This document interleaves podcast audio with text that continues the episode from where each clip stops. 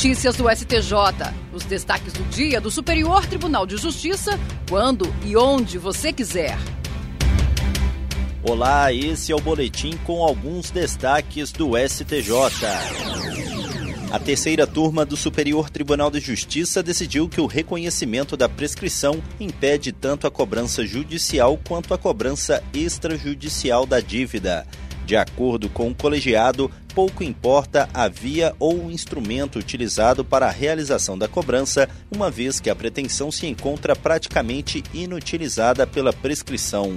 No caso analisado, um homem ajuizou a ação contra uma empresa de recuperação de crédito buscando o reconhecimento da prescrição de um débito, além da declaração judicial de sua inexigibilidade.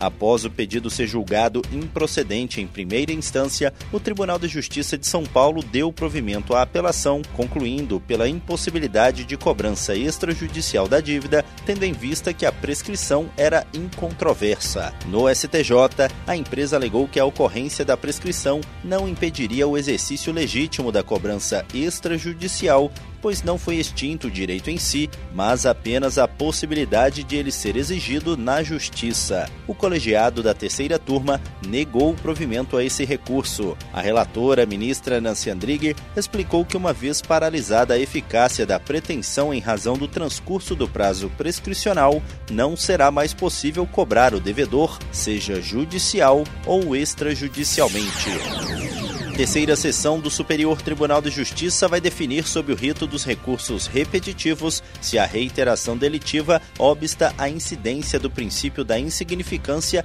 ao delito de descaminho, independentemente do valor do tributo não recolhido. A questão foi cadastrada como tema 1218. O relator, ministro Sebastião Rei Júnior, apontou que a Secretaria de Jurisprudência do STJ identificou 469 acórdãos e 3.355 decisões monocráticas proferidas no tribunal sobre a matéria em debate, o que atende ao pressuposto da multiplicidade e potencialidade vinculativa, possibilitando a formação de um precedente judicial dotado de segurança jurídica. Como já existe orientação jurisprudencial nos colegiados da Corte especializados em direito penal, Sebastião Rei Júnior considerou desnecessária a suspensão dos processos. O ministro também entendeu que o sobrestamento de processos poderia causar prejuízo aos jurisdicionados. A possibilidade de aplicar o mesmo entendimento jurídico a diversos processos gera economia de tempo e segurança jurídica.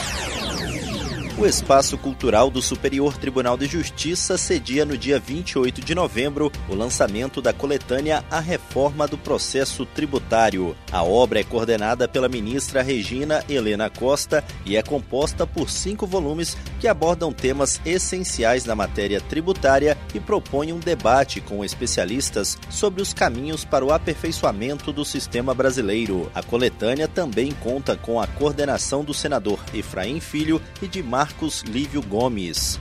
O primeiro volume trata das normas gerais de prevenção de litígios, consensualidade e processo administrativo tributário e Código de Defesa dos Contribuintes. O segundo aborda a nova execução fiscal.